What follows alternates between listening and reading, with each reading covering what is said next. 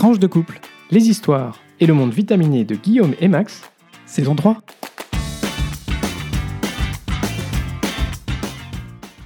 Bonjour, bonsoir, nous sommes Guillaume, et Max.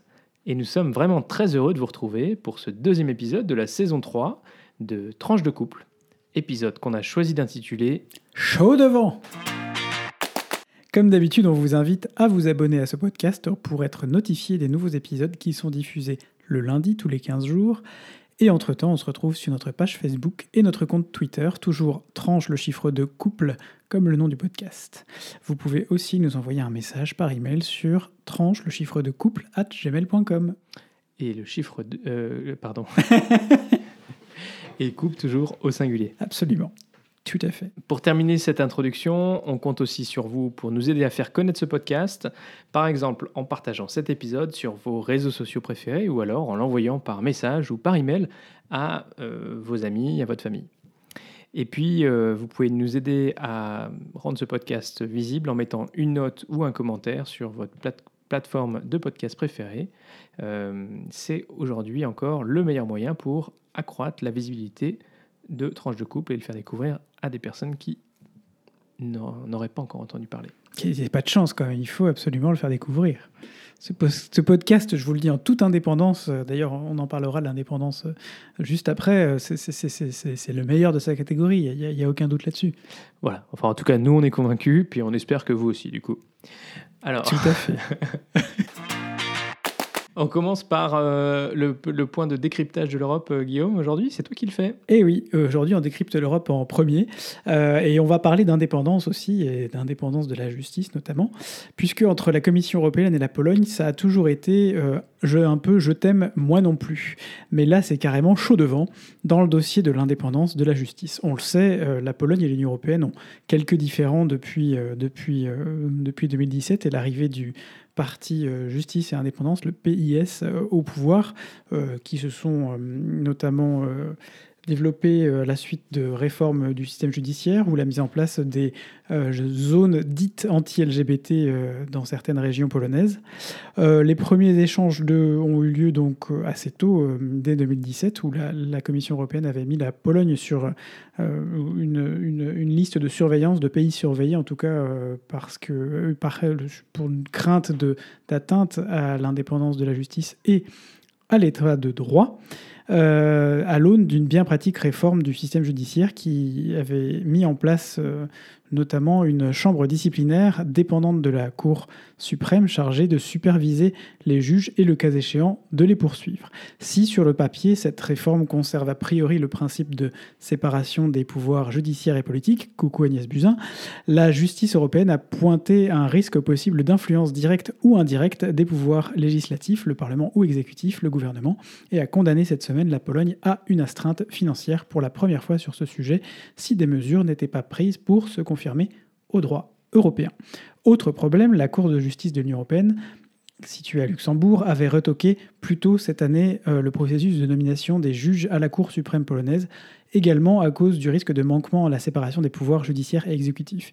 Il faut savoir notamment que euh, le tribunal constitutionnel est déjà euh, composé de juges nommés en grande partie par le parti au pouvoir, euh, le PIS en l'occurrence, et que donc l'Union européenne voyait d'un mauvais œil le fait qu'une autre cour de, justice, supposée rendre justice et euh, de- assurer la validité entre guillemets judiciaire vis-à-vis de la Constitution et du droit international euh, ou du droit national, euh, soit également un peu trop proche des partis qui gouvernent. Alors évidemment, l'histoire de la prééminence des droits nationaux sur le droit européen, ça finit souvent un peu comme celle de la poule et de l'œuf, et surtout c'est un appât parfait pour les populistes de tous bords, et notamment ceux qui gouvernent en Pologne ou en Hongrie, pour ne citer que ces deux pays.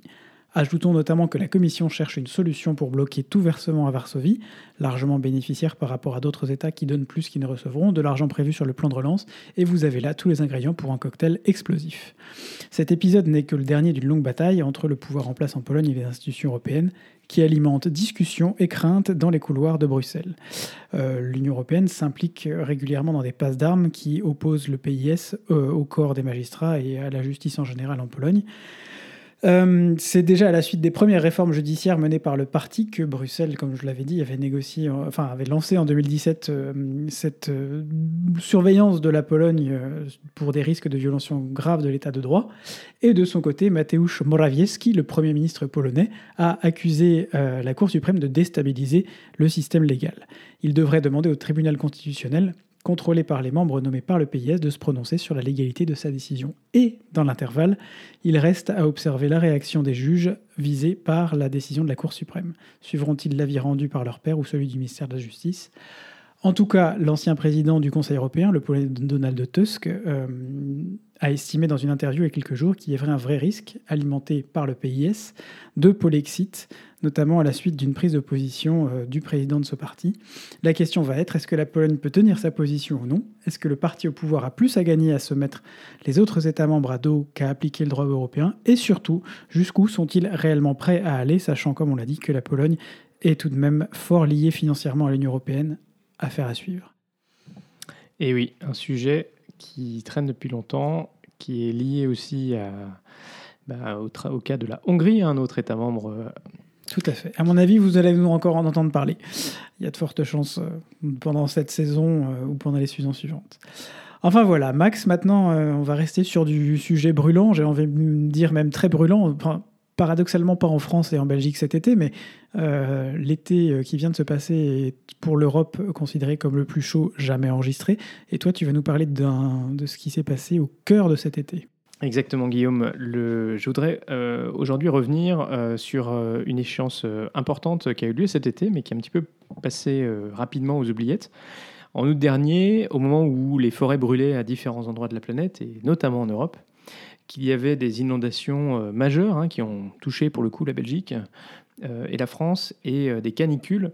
Le groupement international d'experts sur le climat, le fameux GIEC, dont vous avez déjà entendu parler, a rendu son dernier rapport qui est encore plus alarmant que, les derniers. Alors c'est passé un petit peu aperçu parce que notamment quelques jours plus tard, bah, il y a eu toute la situation en Afghanistan qui s'est déroulée et qui a un petit peu accaparé l'attention de la communauté internationale. Alors du coup, on s'est dit avec Guillaume qu'on allait revenir sur les principales conclusions du rapport, parce qu'il y a vraiment urgence à agir et que chacun d'entre nous est un maillon de la chaîne.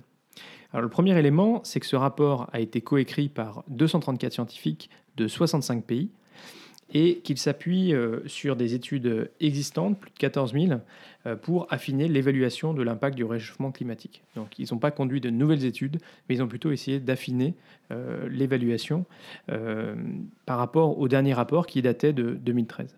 Plus de 78 000 commentaires d'experts et de gouvernements ont été pris en compte dans, le processus de, de, relecture du rapport. Donc c'est un processus tout à fait inclusif et au global une analyse beaucoup plus précise euh, voilà. Donc, dans cette euh, petite brève, je vais euh, globalement revenir sur les principaux points qui ont été analysés dans le rapport. Alors, les changements récents qu'on a observés dans le climat sont maintenant généralisés, rapides et ils s'intensifient. Et certains des changements que nous observons aujourd'hui sont sans précédent depuis des milliers d'années ou encore jamais vu auparavant. Et ça, c'est quelque chose d'important parce que euh, on a une profondeur maintenant de l'analyse dans le temps. Euh, vous savez, le, climat euh, et les températures, il y a eu des périodes de réchauffement et des périodes de refroidissement de la Terre, mais là, on peut mettre en perspective sur des milliers d'années, et ça, c'est important. Alors, donc, euh, si on regarde par exemple l'indicateur de la température moyenne sur Terre, depuis 1800, euh, le rythme de réchauffement est sans précédent et depuis 10 ans, la température moyenne a augmenté de 1,1 degré et on ne soulignera jamais assez, c'est euh, une moyenne. Hein. donc euh, ça veut dire que selon les endroits de la Terre, bah, c'est beaucoup plus ou, moins. C'est même, du même acabit qu'on se dit, euh, vu l'été pourri qu'on a eu en France et en Belgique, franchement, le réchauffement climatique, c'est une fake news. Bah, en fait, non. il faut voir ce qui se passe plus globalement en Europe, qui a eu son été le plus chaud déjà jamais enregistré, et plus localement, où des événements météorologiques peuvent influencer différemment le, changement climatique. Et c'est vrai qu'on parle souvent de réchauffement, mais c'est aussi un dérèglement. Mais on reviendra. Euh, alors, les gaz à effet de serre euh, continuent euh, d'augmenter rapidement dans l'atmosphère. par exemple, donc, la concentration de CO2 dans l'atmosphère est la plus élevée depuis au moins 2 millions d'années, ce qui accentue le réchauffement sur Terre. Au niveau des mers, au cours des 100 dernières années, on a vu une élévation à un rythme plus rapide qu'au cours des derniers 3000 ans, donc quand même ça, calme, et euh, la superficie de la, ban- la banquise arctique en fin d'été est à son niveau le plus bas depuis au moins 1000 ans. Euh, et on peut observer le recul des glaciers euh, à l'échelle mondiale depuis 1950 et sans précédent depuis au moins 2000 ans. Donc le réchauffement euh, qu'on a déjà connu a des conséquences euh, considérables. Euh, il euh, contribue euh, à l'augmentation des événements de chaleur extrême, des événements de précipitation intense et des sécheresses. C'est bizarre parce que ça a vraiment fait écho à ce qu'on peut expérimenter et ce qu'on a pu voir euh, ces dernières semaines? Depuis les années 1950, les euh, extrêmes euh, chauds, donc y compris les vagues de chaleur au-dessus des continents et en mer, sont devenus plus fréquents et plus intenses. Les événements de forte précipitation sont devenus plus fréquents et plus intenses également, et on constate des augmentations des sécheresses dans certaines régions. Donc ces conséquences sur les températures, les précipitations et les sé- sécheresses affectent désormais l'ensemble de la planète, les personnes, mais aussi la faune et la flore, la nature et l'agriculture, et ça, ça peut avoir des conséquences euh, extrêmement euh, fortes. On se rappelle que certains, la, la- chaîne, la chaîne euh, de développement animal peut dépendre d'un seul maillon. Par exemple, on parle de l'abeille pour polliniser les fleurs, donc l'importance des abeilles sur euh, le développement euh, et le- le- l'essaimage entre guillemets de différentes essences d'arbres ou de fleurs un peu partout. Si les abeilles disparaissent, c'est toutes ces, toutes ces, ces cultures, toutes ces plantes qui, elles, euh, risquent de disparaître à moyen ou à long terme. Alors, si on a des feux de forêt qui sont de plus en plus fréquents dans de nombreuses régions du monde, bah, c'est en fait parce qu'on a des conditions météorologiques qui sont propices aux incendies, en combinant les conditions sèches, chaudes et venteuses. On a aussi observé euh, dans les océans de multiples changements. Les océans, se réchauffent. Et on a une augmentation de l'acidification euh, de, l'océan et aussi une perte d'oxygène, ce qui a un impact profond sur la vie marine et sur les personnes qui en dépendent, hein, notamment euh, toutes les populations qui, dépendent de la pêche.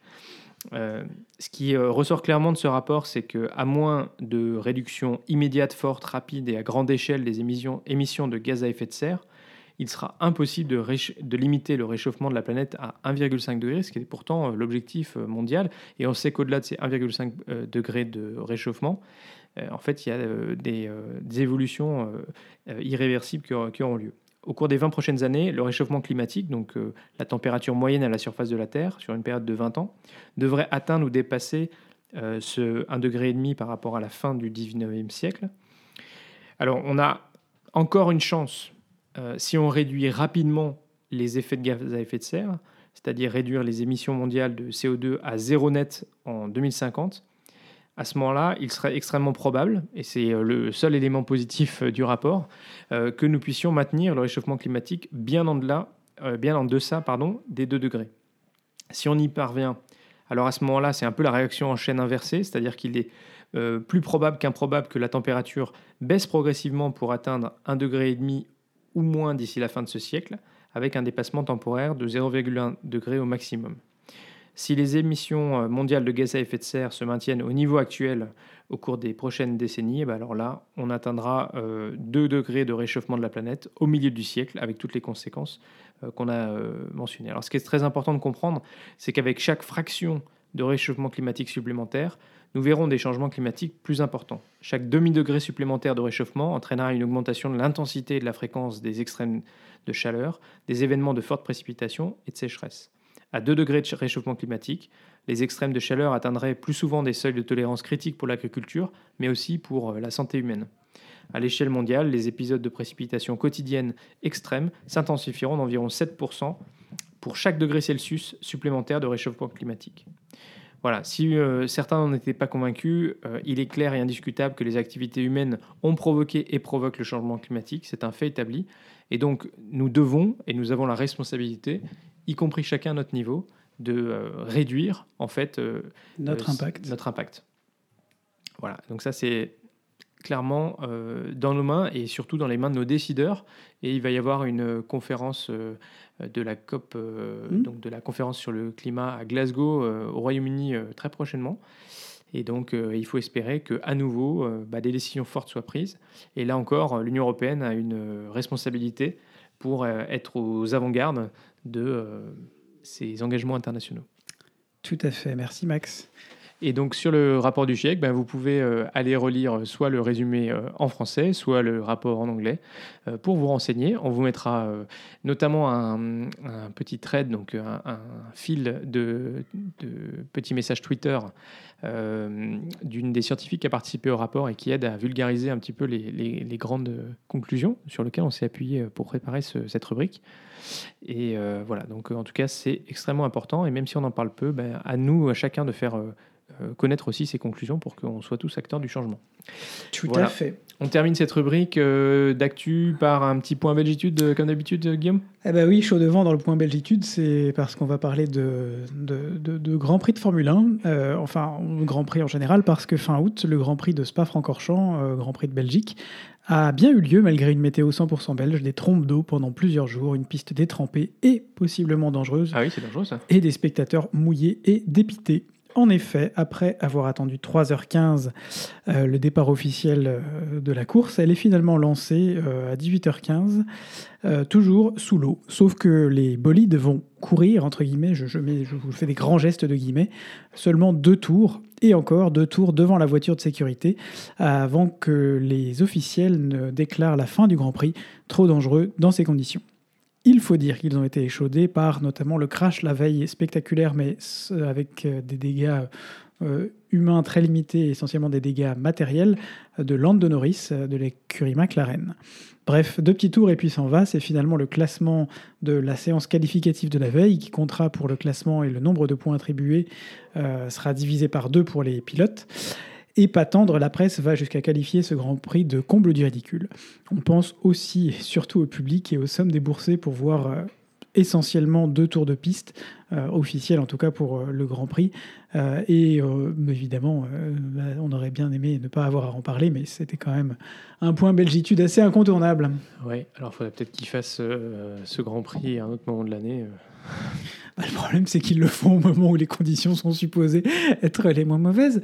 Mais ça, c'était avant le, ça, c'était avant le dérèglement climatique. puis c'est vrai que comme on dit que l'été, ça dure une journée en Belgique, il bah, ne faut pas se tromper. Non, moi j'ai découvert une, nouvelle, euh, une nouvelle euh, information cette année, c'est qu'en fait, il y a plusieurs étés en Belgique. Oui, bah, il y a plusieurs une journée. Oui, c'est ça. Mais il y a plusieurs étés. C'est un peu comme en Bretagne. Il y a des étés qui durent plusieurs étés. Il fait, il fait beau plusieurs fois par jour. C'est ça, voilà.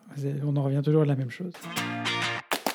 On passe à la rubrique euh, Vite Couple, Guillaume? Bah oui. Eh ben, écoutez, aujourd'hui, on enregistre ce podcast et c'est le 11 septembre 2021. Euh, donc ça fait 20 ans, 20 ans après les attentats du 11 septembre 2001. Et on s'est dit que ben voilà, on pouvait euh, commencer cette, cette partie en se remémorant ben, voilà, ces attaques terroristes. Euh, pour en hommage aux victimes, à tous ceux qui sont, euh, qui sont venus leur, euh, leur porter secours et qui ont aussi péri donc, dans les attentats. Et se dire que ben, ça je pense que ça a marqué tous ceux qui, voilà, qui étaient adultes ou, ou, enfants, mais enfin qui peuvent s'en rappeler. voilà, ben, clairement, je me souviens, et j'imagine que toi aussi, Guillaume, de là où on était quand on a appris euh, ces attentats. Tout à fait, absolument. Mais moi, j'étais euh, j'étais euh, à la maison, en fait. Je rentrais du, collège à l'époque, et nous n'avions pas la télé à la maison. pendant pas mal d'années, on n'a pas eu la télé à la maison, et en fait, on est allé, on est allé ma mère m'a poussé à aller voir la, regarder la télé chez les voisins, juste à côté, la, la maison mitoyenne. Euh, avec notamment la voisine qui, elle, avait travaillé et vécu aux États-Unis pendant, pendant pas mal de temps, et pour justement voir et suivre un peu euh, ce qui se passait là-bas. Ça, évidemment, euh, je me souviens assez bien de cette journée. Je me souviens aussi d'une autre, autre journée qui a eu lieu peu de temps après, dix jours après. C'était où là, pour le coup, je me souviens du moment où on l'a appris sur la cour de l'école. C'était l'explosion de l'usine AZF à Toulouse. dix jours après, où on s'est tout, tout de suite tous un peu dit, mais tiens, ça y est, ils ont des attaques la France maintenant. Et oui, ben, euh, moi j'étais euh, j'étais en internat euh, à l'époque. et bah, c'était le moment où, à la fin de la journée, on allait chercher le goûter. et bah, il y avait une télé dans cet espace-là qui était allumée. et voilà, donc j'ai vu les images à la télé. C'était assez marquant. Bon, malheureusement, enfin, après on, est, on a dû rentrer à l'étude, donc on n'a pas pu rester scotché devant cette télé, parce que je pense que tout le monde est resté scotché devant cette télé, à ne pas en croire ses yeux. Euh, mais euh, voilà, bah, donc 20 ans après, on, se souvient. Allez, on passe à, à des actualités plus de notre vie de couple aujourd'hui. À des actualités d'aujourd'hui, effectivement, on va vous parler du sujet, c'est la rentrée. Euh, c'est notre rentrée et comme d'habitude, un sujet qui débarque euh, sans crier gare. On avait un peu, on avait un peu oublié d'ailleurs euh, ce, sujet finalement à l'aune du, du, Covid parce que voilà, on avait, nos agendas s'étaient un peu éclaircis, on avait moins de choses de prévues, des activités régulières qui, qui, ont sauté, et puis on voyageait moins, et puis on se baladait moins, et puis puis on sortait moins et tout ça, tout ça. Et là, on se reprend euh, notre agenda dans la tronche, c'est ça hein, On va dire ça comme ça Globalement, oui, c'est ça. Mmh. vous imaginez un gros agenda avec une belle rayure de cuir, paf, pendant la tronche. Euh, et on se retrouve de nouveau avec, euh, voilà, on vous en a déjà parlé, je pense, à peu près à chaque, chaque début de saison, nos incompatibilités d'agenda, n'est-ce pas mes, mes week-ends travaillés versus les soirées travaillées de Max. En gros, on se voit brièvement de temps en temps pour le petit-déj. Hein. Non, je plaisante en réalité. On, petit déjeune systématiquement quand même ensemble, quasiment. Euh, mais euh, voilà, on est de nouveau, euh, on est de nouveau dans ce, dans ce rythme un peu qu'on trouve déjà un peu fou. Je sais pas combien de temps ça va tenir. Je sais pas ce que tu en penses, toi, Max, mais ah, est-ce qu'on va réussir à, faire de ce monde d'après un monde différent du monde d'avant? C'est pas toujours simple parce que parce qu'on est vite happé par voilà, par notre quotidien. Et euh, c'est vrai que euh, moi, j'ai vraiment l'impression qu'effectivement, euh, on est reparti comme en 40, on va dire. Parce que bah là, moi, enfin, si je prends ces quoi, 3 4 dernières semaines depuis qu'on est rentré, ça fait un mois qu'on est rentré en fait. Je pense que je n'ai pas fait une seule journée de télétravail. C'est vrai que je t'ai pas vu beaucoup à la maison. Hein. Donc, euh, Mais tu me diras, ça, ça nous change. C'est pas plus mal, en fait, dans un sens. Euh, ouais, ouais, euh, c'est vrai que voilà, ça, ça, fait une enfin, ça fait quand même une transition. et puis, c'est vrai aussi que les journées bah, sont un petit peu longues. Hein, j'ai, voilà, comme je disais à un, de mes collègues, je ne crois pas être sorti avant 18h. 18h, c'est mon horaire officiel de fin de journée. Euh, dans ces quatre dernières semaines, alors que, bon, normalement, en, août, euh, c'est quand même des journées un petit peu moins longues. Mais bon, c'est comme ça, on va dire euh, que c'est aussi. On est de nouveau dedans. Bah, on essaiera de vous dire, du coup, où est-ce qu'on en est dans, les, dans les semaines prochaines, si on arrive à tenir un rythme un peu. Un peu, un peu différent en tout cas, Mais profiter un peu plus. On, on, voit en tout cas qu'il y en a, je ne sais pas comment ils font, mais eux, par contre, euh, ils sont soit toujours en vacances, euh, soit euh, ils ont des, des, rythmes de vie un peu différents. Mais la nuit, il se passe beaucoup de choses dans nos, dans nos quartiers. Il y a des gens qui, à 3h30 du matin, sont encore en train de faire la fête. Et puis pas que le vendredi et le samedi. Hein. Ah il y en a, ils nous ont fait deux fois le coup le lundi soir. Tu te dis, mais bon sang, lundi soir, quoi. Remettez-vous de votre week-end, les gars. Allez vous coucher. Non, non. Grosse bringue le lundi soir. Paf, paf, paf, paf. Ouais, donc ça c'est euh, c'est quand même euh, c'est quand même assez étonnant. Mm. Euh, et puis comme on est en fait on dort en hauteur sous les toits sur une enfin un espace avec les jardins de, des maisons autour du pâté de maison, bah en réalité le bruit monte aussi et donc on entend quand même bien. on, est pas entend aussi les, les chasses d'eau des, des toilettes et tout ça. non, ça t'exagère. C'est juste moi qui, qui ai tendance à être réveillé par le moindre bruit passé à un certain stade de ma nuit et du coup Bref, bon, et on peut enchaîner sur euh, quand on était sur tes histoires de 18h, euh, de sortie du boulot à 18h pour dire qu'on a repris le sport aussi. Eh oui, on a repris le sport, on a repris le sport euh, à fond. Non, parce qu'on dirait pas comme ça, mais, mais, mais, mais, on est en train de devenir, enfin de redevenir. c'est un peu notre, notre relation au sport, c'est un peu comme la relation à l'été en Belgique. on fait du sport plusieurs fois par an, mais voilà, pas forcément euh, de façon régulière. Mais là, on s'est remis de façon assez régulière. Hein, euh, ouais, bah, il faut dire que ça n'a pas été simple quand même, parce que cette dernière année et demie, euh, on s'était mis à un bon rythme de sport à la salle, trois fois par semaine et tout ça. Et puis après, la salle a été fermée. Après l'extérieur, bon, moi, je...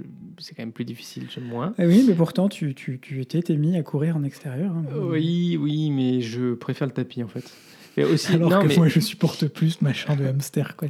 oui, mais en fait, pour moi, c'est plus facile de, de voir le, le, comment dire, le compteur qui défile euh, des, des minutes euh, et qui défile à l'envers, que je fais défiler à l'envers, pour savoir que ma séance va bientôt se terminer.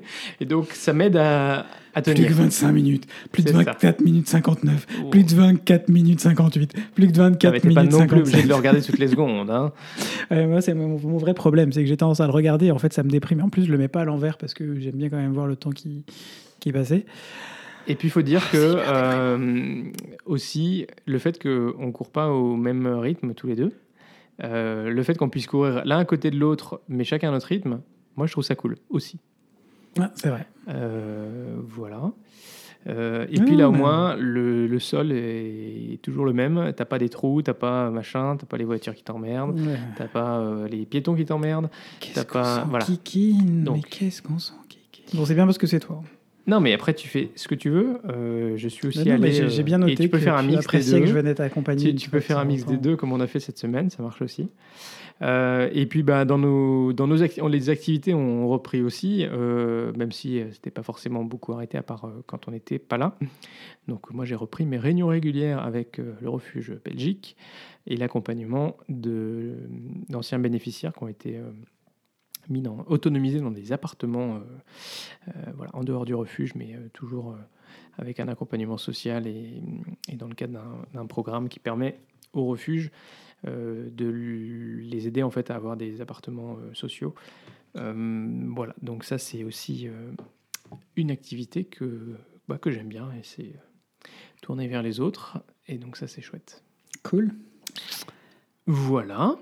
Euh, et ben, comme le temps passe quand même déjà vite, on va pouvoir euh, faire la transition vers la rubrique euh, tech et découverte. Et Max, pour changer, tu vas nous parler de Tesla. Ah, faisait longtemps, voulais ça vous faire avait une manqué, Petite hein. transition en disant un grand bravo à Guillaume et Romain. C'est pas moi, hein, je vous rassure. J'étais bien le- dans la maison. Donc Au Guillaume et Romain se sont lancés au défi de relier Cap Saint-Vincent au Portugal, Cap Nord en Norvège, donc un voyage de 6000 km sur 3 jours en voiture électrique pour montrer, pour montrer qu'en fait c'est possible de faire des grands trajets en voiture électrique parce que c'est quand même aujourd'hui euh, sans doute un des grands freins à l'adoption massive de la voiture électrique, c'est la peur en fait de ne pas pouvoir faire de grands voyages. On a entendu cet été encore des conversations à ce sujet. Exactement. Et donc, euh, donc c'est un voyage qui relie euh, effectivement le Portugal à la Norvège en passant par neuf pays. Vous pouvez les suivre sur leur compte Twitter @teslastar et arrobas @teslahalls ou avec le hashtag European Electric Cannonball. Voilà, on leur dit un grand bravo. Moi, je suis quand même assez impressionné parce qu'ils ont absolument tenu à faire ça en trois jours et donc en gros à se relayer avec deux conducteurs sans dormir, euh, sans prendre de douche non plus. Euh, et, euh, et donc, enfin, là, ils vont arriver, je pense, aujourd'hui, ce soir à 19h. Donc, on est samedi 11 septembre euh, en Norvège. Et après, ils vont faire la redescente en prenant un peu plus le temps. Donc, ça sera aussi l'opportunité pour ceux qui veulent les croiser. Voilà, on espère que l'initiative fera du bruit et qu'elle euh, aidera les gens à voir qu'en voiture électrique, on peut faire des grands trajets, il n'y a pas de problème.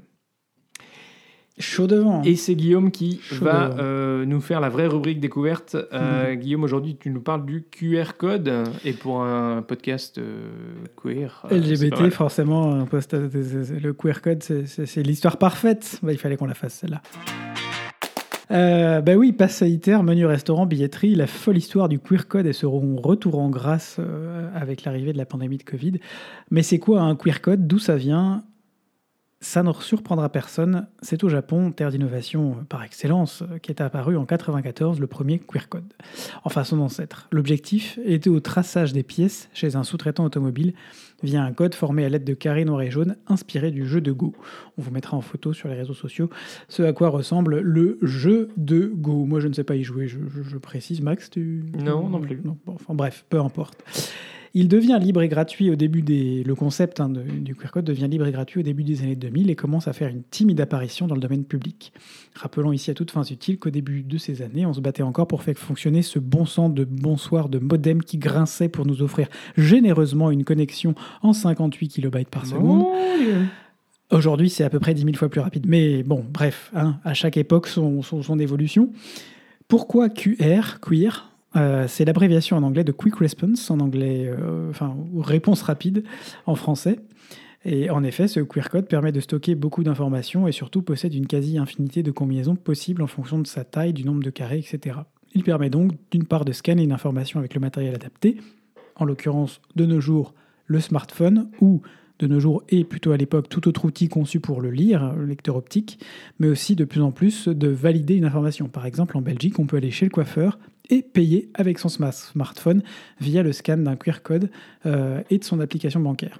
C'est son grand avantage d'ailleurs sur son ancêtre le code barre, qui lui ne correspond qu'à une suite limitée de chiffres, la largeur des barres correspondant à l'un ou l'autre, là où le queer code permet de stocker à peu près 100 fois plus d'informations.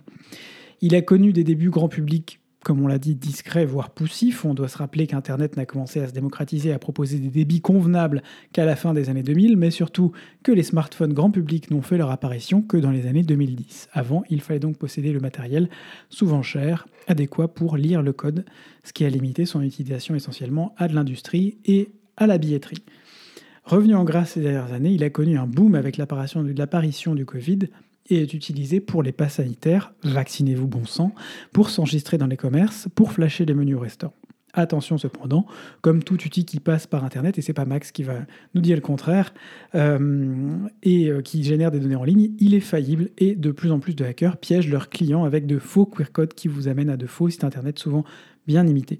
Assurez-vous donc toujours de l'origine de vos queer codes avant de flasher ou de vous faire flasher. Chaud devant et voilà, c'est déjà la fin de ce podcast. Ben oui, si ce podcast vous plaît, faites-le découvrir autour de vous et n'hésitez pas à mettre une note sur Apple Podcast ou un like, un pouce jaune, un pouce bleu, un pouce rouge, enfin peu importe, sur YouTube, Facebook, une petit cœur sur Twitter, whatever. On est toujours très content d'avoir vos interactions et, de savoir que vous, que vous retweetez-nous si vous voulez et de savoir en tout cas que vous, que vous suivez ce podcast et que vous êtes intéressé par ce que l'on poste. Ce podcast est diffusé le lundi tous les 15 jours, alors d'ici au prochain épisode, portez-vous bien, gros bisous, sortez masqués. Et à très vite pour de nouvelles tranches vitaminées. Bisous